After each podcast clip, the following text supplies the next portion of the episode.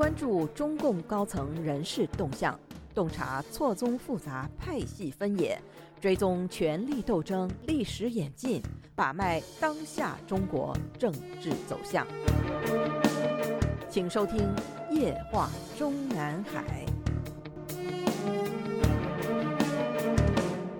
听众朋友们好，欢迎收听美国自由亚洲电台《夜话中南海》节目，我是节目的播讲人和撰稿人高鑫。我们今天所要播讲文章的题目是陈全国的裸退与新疆文件泄密的因果关系。我们夜话中南海专栏上周一播出和刊登的《习近平借二十大换届完成了对孟建柱余党的清洗》一文中，介绍了在部国级官员二十大上能否连任中委，原则上还是以一九五五年出生为限的前提下，一九五六年出生的在任最高检察长张军得以连任。一九五七年出生的在任全国人大常委会副委员长沈月月得以连任。一九五九年出生的全国政协党内副主席汪永清却被除名。这足以证明，汪永清虽然符合年龄，但在明年三月的全国两会上连任政协副主席的可能性已经等于零。这里需要说明的是。按照过去历届党代会都遵循，如今的二十大也是原则上遵循的“三上四不上”或者说“三上四下”的原则。与汪永清同龄的，也就是一九五九年出生者，在二十大召开的今年是六十三岁，都还是符合正省部级干部新进或者连任中委的年龄标准的。比如，现任江西省委书记易炼红就是一九五九年生人，去年十月才升任现职，已经从十九届中央候补委员晋升二十届中央委员。再比如，现任河南省委书记罗阳生也是一九五九年生人，虽然未能如外界所预测的晋升副国级，但还是在二十大上顺利连任了中央委员。至于与王永清同龄，甚至比他汪永清年长一至三岁的，也就是出生于一九五五年至一九五九年者，在二十届中央政治局和书记处中有十六人之多。他们中有的是连任政治局常委或者留任政治局委员，有的是从政治局委员升任政治局常委，有的是从局外副国级升任政治局委员，有的是从正省部级升任政治局委员或者书记处书记。所有人等依姓氏笔画排名为马兴瑞、王毅、王沪宁、石泰峰、李希、李强、李鸿忠、何卫东。何立峰、张又侠、陈敏尔、赵乐际、黄坤明、蔡及、刘金国和王小红，也就是说，整个中共二十届中央政治局和书记处里，仍然是以上个世纪五十年代中后期出生者占多数。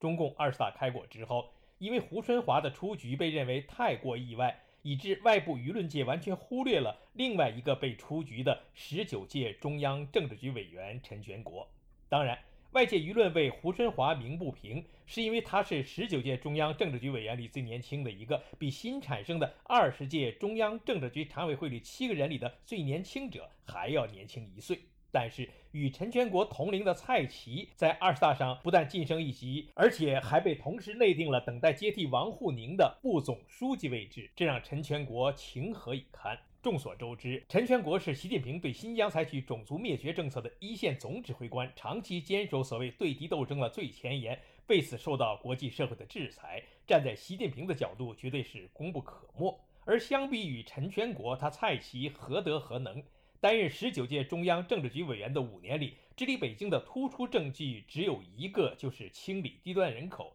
真的是乏善可陈。所以，与同龄不同命的蔡奇相比，陈全国为什么没有被习近平进一步重用，而且还被迫裸退？胡春华出局的同时，毕竟还被保留了中央委员身份，为明年三月出任一届局外副国级职务，无论是全国人大委员长也好，还是全国政协副主席也好，预设了极大的可能性。毕竟已经有过五年前的张春贤和刘奇葆为先例。而如果说五年前的张春贤出局的根本原因是因为他的柔性治疆政策被习近平否定，那作为张春贤新疆自治区委书记的继任陈全国铁血治疆之后的政治下场，怎么还不如张春贤呢？去年的最后一天，我们夜话中南海专栏发表了陈全国是否已被要求看淡个人得失、看开功名利禄一文。介绍了当时在新疆党代会上连选连任该自治区党委书记还不满两个月的陈全国就被宣布解职，草草与继任人马马兴瑞交接之后即奉召进京，在政治局民主生活会上做自我批评去了。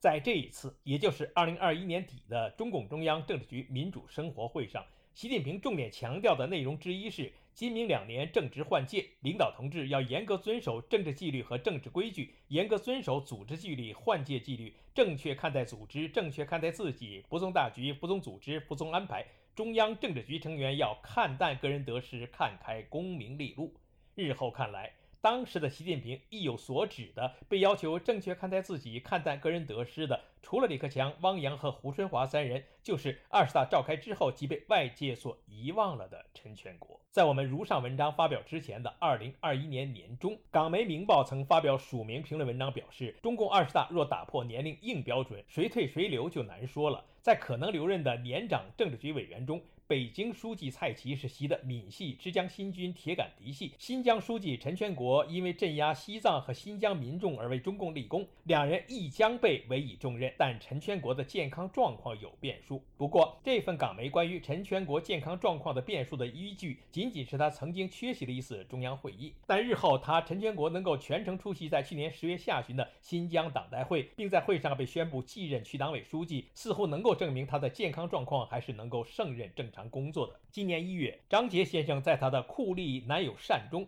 陈全国大祸临头还是平步青云》一文中分析说，我们分析了陈全国政治生涯的三种走向：一是灾，二是平，三是生。到底会如何，我们尚不知晓，因为中共是不透明的黑箱政治。我的看法是平，也就是灾和生都难以发生。理由是，如果习不久后拿下陈全国，会毁了他的治疆工业。新疆民族政策的突变，真正的始作俑者就是习近平。他和陈全国是一根绳上的两个蚱蜢。为什么陈全国难以入场呢？这就涉及当权者和库里之间奇特的关系了。首先，习近平欣赏陈全国的狠劲。独裁专制是库里成长的毒土壤，库里是盛开在毒土壤上的恶之花。美国的著名汉学家林培瑞认为，中国是以恐惧治国，中共就像是卷伏在吊灯上的蟒蛇一样，你从不知道它将何时落下。陈全国就任新疆党委书记，仅仅两年多，就把美丽的新疆变成世界最大的露天监狱，把百万善良的维吾尔人关进了再教育集中营，并实施残酷的种族灭绝。您现在收听的是自由亚洲电台夜话中南海栏目，高鑫主持播讲。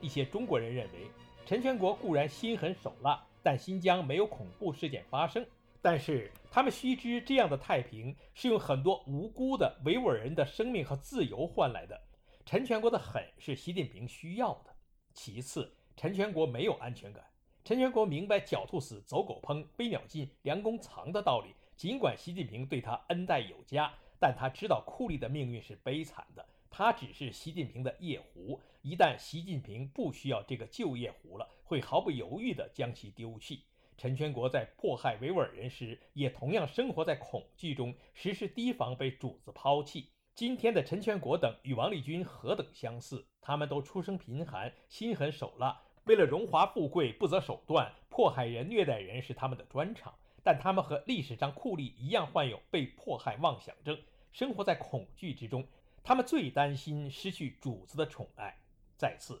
习近平对陈全国有恐惧感，独裁者爱酷吏的狠劲，刀锋所向，人挡杀人，我挡杀佛，但又担心酷吏反戈一击。所以对他们时刻防范，因为独裁者知道库里的非常性格，一旦反叛，他们会行非常之事，如同王立军夜奔成都美国领事馆寻求庇护。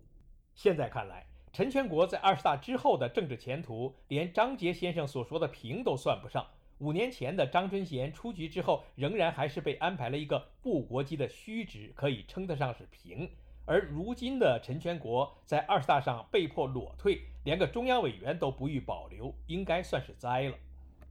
张杰先生和他的如上文章还从另外一个角度分析说，海外披露新疆文件，矛头直指习近平，习猜忌多疑，会怀疑陈全国的忠诚。新疆文件是习当局陷入了巨大的被动之中，谁泄露的新疆文件呢？习当局不可能不从政治斗争的角度去考虑。不论新疆文件是谁泄露的，陈全国都是受益者。陈全国的派系属性不鲜明，并不表示他没有暗中站队。习当局有可能对陈全国的忠诚产生怀疑。张杰先生这篇文章中所说的新疆文件，应该是指2021年10月底被对外披露的那份以习近平内部讲话为主要内容的所谓“绝密新疆文件”。当时的一篇标题为“习近平亲自清洗的绝对罪证：中国绝密新疆文件曝光”的报道文章中说。以国际人权组织与各方法律专家所组成的跨国侦调机关维吾尔法庭，十月二十九日晚间向国际公布了新一波中国重大泄密的绝密新疆文件。相关资料层级不仅是历年来资讯量最庞大，更包含一份被中国政府列为最高机密的习近平、李克强、俞正声等中共中央三巨头的新疆命令演。成立于二零二零年的维吾尔法庭，是由大量国际人权专家与流亡海外的维族异己人士们所共同成立的跨国民间侦调机构。其成立宗旨主要是希望透过中立与专业的角度来向世界确认，中国政府针对以维吾尔与哈萨克为主的突厥裔公民施行的系统性迫害，是否构成了种族灭绝与危害人类罪。该报道中说。维吾尔法庭处理中的这波绝密新疆文件里，总共包含三百一十七页的中共官文资料。首波敏感控诉主要集中在首度曝光的《中办通报》二零一四年第二十一期习近平同志在新疆考察工作期间的讲话，在新疆考察工作结束时的讲话。该报道中还写道，在此前陆续披露的中共涉疆秘密文件的基础上，二零二一年十一月所公开的这份绝密新疆文件则更具威力。因为其内容直接把中国国家主席习近平本人连接上了压迫新疆的最终推手，其所公布的文件时间、机密等级与涉案指导官员，也都佐证了中国政府的新疆民族改造企划是直接来自于最高层级的绝对命令。在习近平绝密演说曝光之前，国际社会对于维吾尔族种族灭绝控诉的最高具体指控被告。最高位阶也只能碰到现任中共中央政治局委员兼新疆党委书记陈全国。在中国电文中反复出现的指导命令的陈全国，一直被视为在教育营的一把手，是负责具体执行并设计维吾尔民族改造政策的残酷指挥官。因此，在2020年7月，陈全国与其家族才会被美国联邦政府以全球马格尼斯基人权问责法列入跨国制裁名单。但在二十九日曝光的绝密新疆文件中，三百一十七页的资料却认为陈全国等人只是细节政策的执行者，真正的维吾尔压迫体系设计者或来自于习近平为主的中共中央政府最最高层。该报道中还说，对外披露这些文件的郑国恩等国际维吾尔族民族学者认为，绝密新疆文件之所以有关键指标性的重大意义。不在于文件里出现了更多残酷、毁灭性的暴行证据，而在于当时所发出的关门指导直接引发了后续一连串再教育计划的因果关系。习近平等人在2014年的绝密演说中，不仅代表改造政策是由上至下的一体指挥，发动计划的中共高层从头到尾也是以国家最高层级来督促这失控的暴政一切。请各位读者和听众们关注一下关键的时间点：二零二一年十月二十五日，新疆第十次党代会闭幕，陈全国继续担任区委书记。四天以后，也就是二零二一年十月二十九日，以习近平内部讲话为最关键内容的新疆绝密文件被披露。不到两个月之后，也就是二零二一年十二月二十五日。中共中央突然对外宣布，刚刚连任才两个月时间的陈全国不再兼任中共中央维吾尔族自治区党委书记。由此可见，陈全国去年底的突然离疆，以及如今在二十大上被迫裸退，直接原因肯定是新疆绝密文件的泄密及在海外引发的巨大反响。有一种可能就是，习近平当时是先把陈全国免职，然后再深入调查泄密的渠道。是否是陈全国或者他当时主导的新疆自治区委？而二十大召开之前，他陈全国还是被安排到安徽省当选了党代表，似乎也还了他陈全国一个清白。但是。对此泄密事件余怒未消的习近平，也没有可能重新启用他陈全国了。听众朋友们好，我们今天的夜话中南海节目就播讲到这里，我是节目的播讲人和撰稿人高鑫，谢谢各位收听，我们下次节目再会。